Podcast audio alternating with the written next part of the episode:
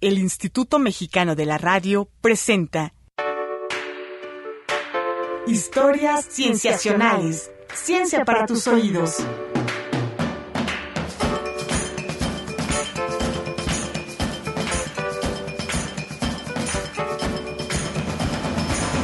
Bienvenidos a Historias Cienciacionales. Mi nombre es Víctor Hernández. En el episodio de hoy charlaremos sobre la teoría de la evolución con una de las figuras más notables de la biología evolutiva contemporánea, notable por los cambios que propone en nuestro entendimiento de la evolución. Se trata de Eva Jablonka, investigadora de la Universidad de Tel Aviv en Israel. Este episodio se puede considerar como el cierre de nuestra serie sobre el desarrollo de la biología evolutiva a lo largo de su historia. Pero para ponernos en contexto antes de la charla, revisaremos cómo es que llegamos hasta este punto. Y para ello nos acompaña Rodrigo Bustillo. ¿Qué tal, Rodrigo? ¿Cómo estás, Vic? Bien, bien, gracias. Rodrigo es biólogo de la Facultad de Ciencias y actualmente está estudiando las ideas de Lamarck. Así es. Y entonces vamos a hacer un pequeño resumen acerca de el desarrollo de la teoría de la evolución desde Lamarck hasta prácticamente finales del siglo XX. Si quieres podemos empezar con las ideas básicas de Lamarck, que se considera el primer evolucionista como tal. Así es. Bueno, las ideas de Lamarck son unas muy interesantes. Podríamos decir que Lamarck fue biólogo, pero también naturalista, y a lo que él se abocó fue a entender los procesos en los seres vivos y también de esa forma entender lo que él veía en el hombre. Y él trató de explicar la herencia de los caracteres y él habló acerca de procesos que suceden dentro de los organismos que pueden ser heredados y que son estimulados por su contacto con el medio ambiente. Y a esto se le llama coloquialmente herencia de caracteres adquiridos. Aún así debe hacerse notar que la marca habló de procesos, no de caracteres, tal cual, pero es una interpretación que hoy comúnmente se le da en la biología y que debe, debe de decirse. También asimismo Lamarck, bueno, él fue un materialista fuerte de su época, esto quiere decir que no adjudicó a, a ningún dios el surgimiento de los procesos naturales, sino que él hablaba de una tendencia hacia la complejidad por parte de los organismos, una tendencia que era una propiedad de la materia y de la naturaleza misma. Es decir, la naturaleza por sus propias características tiende a hacerse con el tiempo cada vez más compleja. Y podríamos pensar que nos estamos yendo muy lejos, regresando a Lamarck, que eh, publicó su principal obra en 1809, La filosofía zoológica, pero es importante retomarlo porque actualmente muchas de sus ideas están otra vez en la mesa de discusión, sobre ellas hablaremos con la doctora Yablonka. Después de Lamarck, los evolucionistas que se consideran más notables son los más famosos, Darwin, bueno, Darwin es más famoso que el otro evolucionista, Alfred Russel Wallace. Charles Darwin y Alfred Russel Wallace llegaron a ideas similares, que eran básicamente la idea de evolución por selección natural. Darwin fue quien juntó mucha evidencia acerca de tanto la evolución como la selección natural en su principal obra El origen de las especies, y Wallace se dedicó a defender las ideas de Darwin, también él mismo llegó a conclusiones similares, y se puede decir que a Wallace le debemos la idea del darwinismo como tal y de que la selección natural sea la principal fuerza evolutiva, porque Darwin reconocía a otras. Entonces tenemos a Lamarck, tenemos a Darwin y a Wallace, y a finales del siglo XIX surgió una corriente que recuperaba el darwinismo, pero que se centraba en refutar las ideas de Lamarck de herencia de caracteres adquiridos, que se llamó neodarwinismo. Era en esencia selección natural sin herencia de caracteres adquiridos. Y a finales del siglo XIX también surgieron otra serie de ideas, de las que Ron nos puede platicar un poco. Sí, claro que sí. Pues como tú dices, Vic, por gran parte del siglo XX, estos estudios de genética, pues hicieron que muchos estudios acerca del amarquismo y otras corrientes, en realidad, no, no surgieran o no fueran muy predominantes. Pero para la última mitad del siglo XX, muchos biólogos empezaron a cuestionarse si realmente es solo la selección natural y solo los procesos genéticos los que daban cuenta de todos los fenómenos que observamos en la vida. Y se dieron cuenta que había muchos fenómenos que no se podían explicar solo a través del estudio de los genes y solo a través de la acción de la selección natural. De esta manera, pues resurgieron muchas corrientes de diferentes formas, como es, por ejemplo, el neolamarquismo, o la ontogénesis, o el saltacionismo, que retan acerca de los preceptos que la teoría sintética nos dice.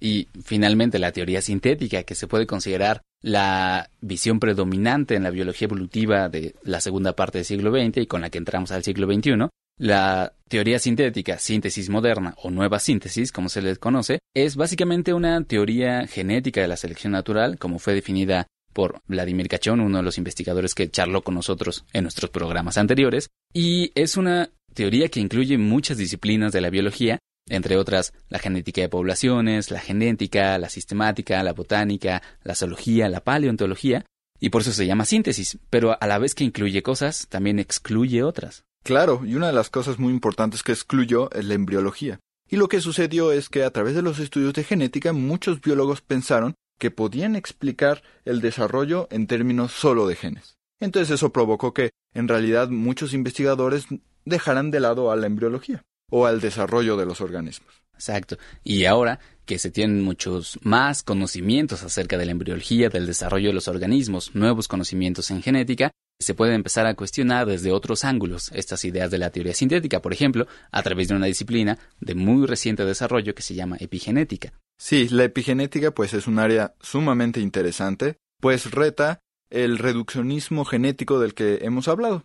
Menciona que en realidad puede haber muchos otros factores en cuestión del desarrollo de los organismos, lo que heredan y qué es lo que va a suceder con los descendientes. Y cabe destacar que no se pelea con lo que se conoce o lo que se conocía anteriormente, simplemente está, o y bueno, muy importantemente, está abogando por una extensión de los conocimientos que tenemos y las explicaciones que utilizamos. Y precisamente sobre esa extensión de esta síntesis hablaremos con la doctora Yablonka para profundizar más en todos estos temas, esta historia que ahorita pasamos a vuelo de pájaro sobre la epigenética. Los invitamos a escuchar nuestros anteriores programas en nuestro canal de SoundCloud www.soundcloud.com diagonal historias-cienciacionales, cienciacionales todo con C, donde pueden buscar nuestros episodios acerca de Lamarck, Darwin y Wallace, la teoría sintética, la biología evolutiva del siglo XX y de epigenética. Ahora sí, vamos, Rosy, ¿estás de acuerdo? A la charla con la doctora Eva Yablonka. Encantado. Entrevistas. Estamos en entrevista con la doctora Eva Yablonka. ¿Cómo está, doctora? Estoy muy bien, muy contenta de estar aquí en la Ciudad de México. Gracias. Gracias a usted. Estamos también muy contentos de que esté con nosotros. Esperamos que esté disfrutando su visita en México. La estoy disfrutando mucho. Qué bueno. Queremos platicar con usted sobre todo de la biología evolutiva en el siglo XXI. En episodios anteriores de este programa hemos hablado del desarrollo histórico de la teoría evolutiva. En este programa nos gusta hablar de evolución porque pensamos que es uno de esos conceptos científicos que tiene el poder de cambiar la manera en que vemos la vida y a nosotros mismos. Y como es también un fenómeno que se estudia por la ciencia, nuestro conocimiento sobre ella sigue cambiando. Incluso se está discutiendo actualmente. Nuestra primera pregunta para usted, antes de hablar de su trabajo, es ¿por qué querríamos eso? ¿Por qué querríamos estar cambiando constantemente la manera en que explicamos algo que pensamos que conocemos también? Because this is the nature of science. Science is about questioning things in the world. Porque esa es la naturaleza de la ciencia.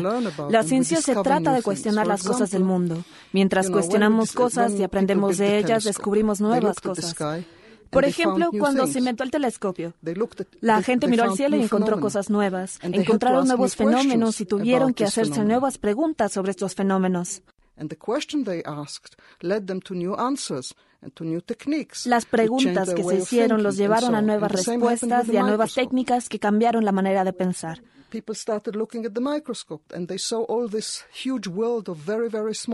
Lo mismo sucedió con el microscopio. La gente comenzó a ver a través de él y observó este enorme mundo de cosas muy, muy pequeñas y comenzaron a preguntarse sobre esto. Estas preguntas cambiaron la manera en que pensaban sobre el mundo vivo. Esto a su vez llevó a nuevas respuestas que llevaron a otras preguntas y así es como va. De eso se trata la ciencia. No se trata de dogmas, sino de una evolución continua del conocimiento. Sí, creo que podríamos afirmar con seguridad que la teoría evolutiva debería mantenerse actualizada con los descubrimientos más recientes de todos los campos de la biología. Así que ya podemos entrar a la parte central de su trabajo. ¿Qué le sucedería a los principios básicos de las ideas predominantes de la evolución, esto es, las ideas que vienen de la síntesis moderna, cuando son desafiados por los descubrimientos recientes, los nuevos datos experimentales?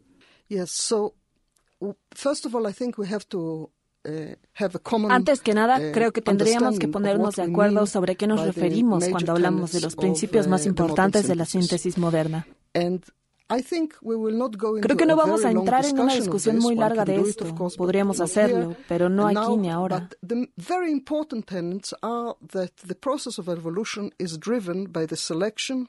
Los principios más importantes son que el proceso de evolución está dirigido por la selección de variación uh, genética azarosa. Estas variaciones son azarosas con respecto a la historia del desarrollo, a qué le sucederá al organismo. Y son variaciones en la secuencia de ADN. El ADN es lo que carga con la herencia, es la materia de la herencia. Así, la evolución está dirigida por la selección de variaciones de ADN producidas ciegamente. Esto es algo muy importante y un principio básico de la síntesis moderna.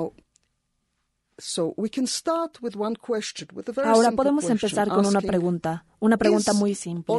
¿Toda la herencia es herencia de ADN?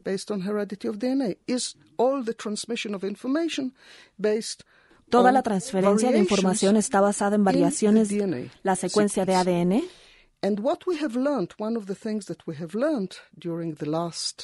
Una de las cosas que hemos aprendido durante los últimos 30 años es que hay otros sistemas de transmisión de información biológica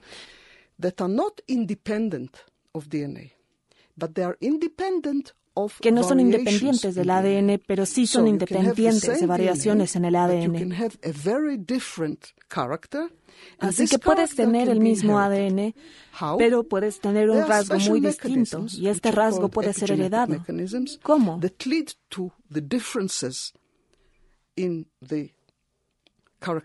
Hay mecanismos especiales llamados epigenéticos que llevan a diferencias en las características de los individuos y estos mecanismos también pueden, bajo ciertas condiciones, no todas las condiciones, pero sí algunas, llevar a la herencia de características o a la disposición para desarrollar esta característica en la siguiente generación.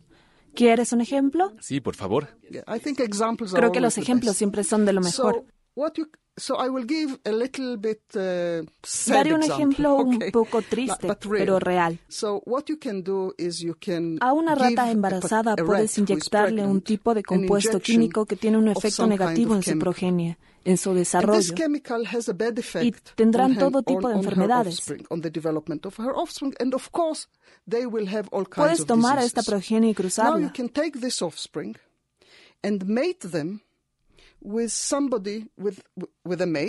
por ejemplo, si tienes un macho enfermo porque fue expuesto a este químico tóxico y lo cruzas con una hembra que nunca ha visto la toxina, siempre ha estado en un linaje completamente libre de tóxicos. Y puedes ver qué pasa con la progenie de esa cruza, con sus hijos, que son los nietos de la primera madre. Y ves que también están enfermos. Después puedes ver a la siguiente generación, a los bisnietos, y también están enfermos. Así que algo que le pasó a la bisabuela fue transmitido a través de las generaciones a los bisnietos. ¿Cómo? Estos mecanismos bioquímicos, que son muy técnicos para explicarlos aquí, pero los entendemos. Estamos comenzando a entenderlos y podemos identificar los cambios que son sobreimpuestos en el ADN que pueden ser heredados. Y esto es herencia epigenética. Así que podríamos decir que la epigenética introduce todo un nuevo mundo de variación heredable.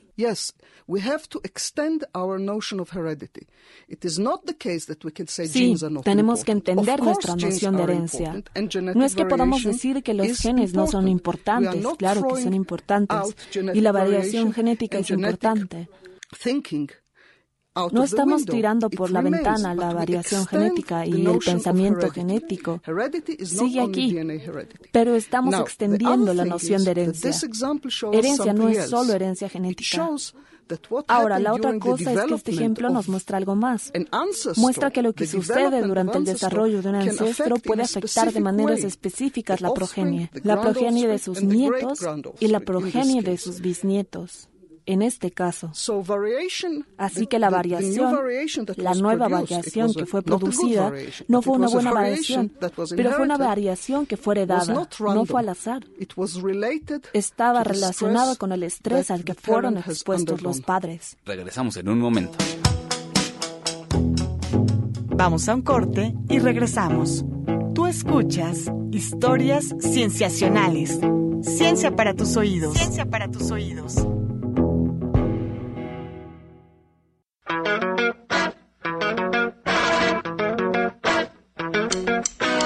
Estamos de regreso en Historias Cienciacionales. Ciencia para tus oídos. Ciencia para tus oídos.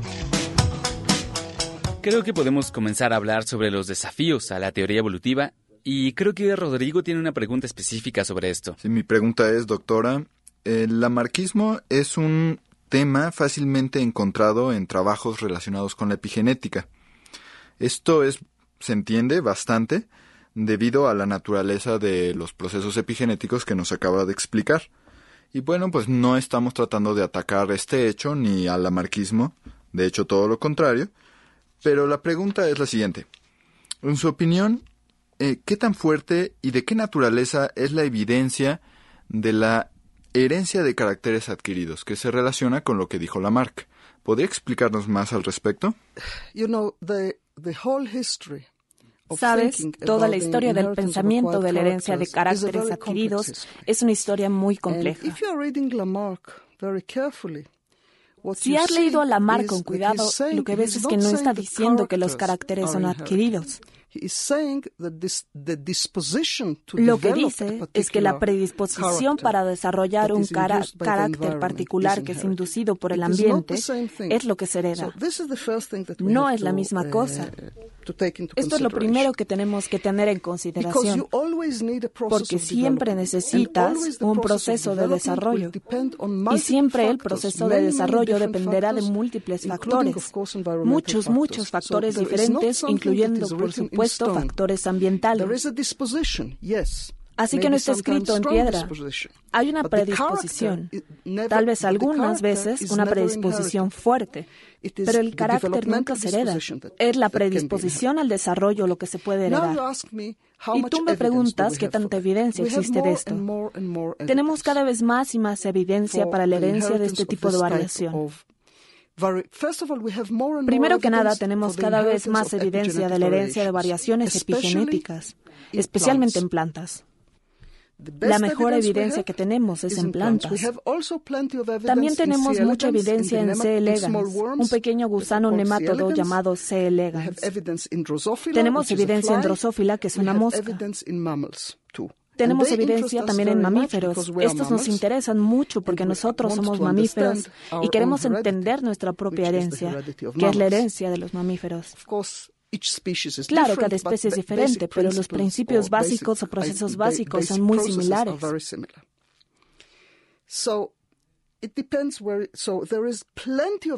Entonces, hoy en día hay abundante evidencia de herencia epigenética, especialmente en plantas, uh, y sobre todo en especies que son intensamente estudiadas. De tal modo, tenemos a una pequeña planta llamada Arabidopsis thaliana, sobre la cual hay mucha investigación de herencia epigenética. Muchos, muchos, muchos miles de sitios de pares de bases en el ADN del genoma de Arabidopsis pueden modificarse epigenéticamente y esto puede heredarse de una generación a la siguiente. Miles de sitios en el genoma de Arabidopsis, una sola especie. Y tenemos evidencia de que cosas similares le suceden a muchas otras especies. Pero estamos en los primeros días de la epigenética genética, así que todavía tenemos mucho trabajo que hacer para entender el alcance del fenómeno en todas las especies diferentes. Pero lo que sabemos sugiere que es muy amplio. Ahora, el hecho de que tengamos herencia epigenética no significa necesariamente que todas estas variaciones epigenéticas provienen del ambiente, que son inducidas por el ambiente. Puede que sean solo ruido, ruido en el desarrollo. Pero también tenemos evidencia de que los cambios en el ambiente pueden crear muchas nuevas variaciones. Así que todo esto sugiere que no únicamente tenemos herencia genética, sino que hay mucha evidencia epigenética, mucha más de lo que pensábamos, mucho más incluso de lo que yo pensaba hace 10 años. Y sabemos que el ambiente puede alterar las variaciones epigenéticas. Creo que ahora podemos comenzar a relacionar esta discusión con nuestra audiencia en el sentido de cómo es que estos nuevos descubrimientos y desarrollos en la biología evolutiva podrían afectar nuestra propia visión, la visión sobre nosotros mismos. En algunos de tus libros y artículos has hablado sobre diferentes dimensiones de la herencia y ha hablado específicamente de algunas dimensiones que afectan a los humanos. ¿Podría decirnos un poco más sobre esto? Sí. La epigenética solo es un tipo de ruta por la cual uno puede transmitir información de una generación a la siguiente. Nosotros, los humanos, por ejemplo, transmitimos mucha información a través del lenguaje y por medios simbólicos. Es por eso que tenemos tradiciones, tradiciones culturales. Es por eso que tenemos historia. Ahora, dado que somos entidades biológicas, todo lo que hacemos tiene una dimensión biológica. La cultura también es biología. Y la biología también es cultura porque es afectada por la cultura. Cuando pensamos en la evolución, especialmente la de los humanos, tenemos que pensar en la dimensión cultural, porque es una dimensión dominante en la especie humana.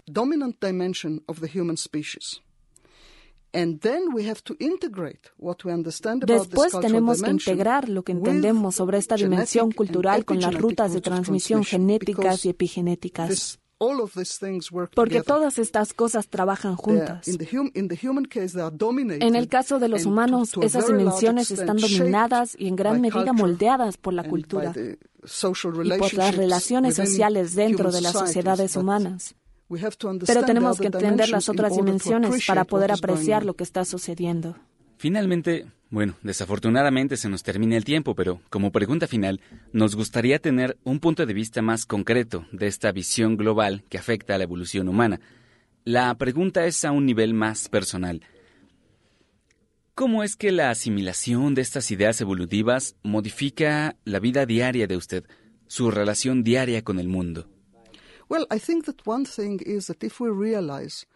Creo que una cosa es que nos damos cuenta de que lo que nos sucede y lo que hacemos puede afectar no solo a nosotros y a nuestros hijos, sino a generaciones sucesivas. Tenemos más responsabilidad, más responsabilidad social e individual sobre nuestras vidas. Lo que hacemos puede tener efectos a muy largo plazo. Y puedo darte un ejemplo político. Si piensas en las guerras, en conflictos crónicos, conflictos políticos, estos producen mucho estrés, estrés fisiológico y psicológico.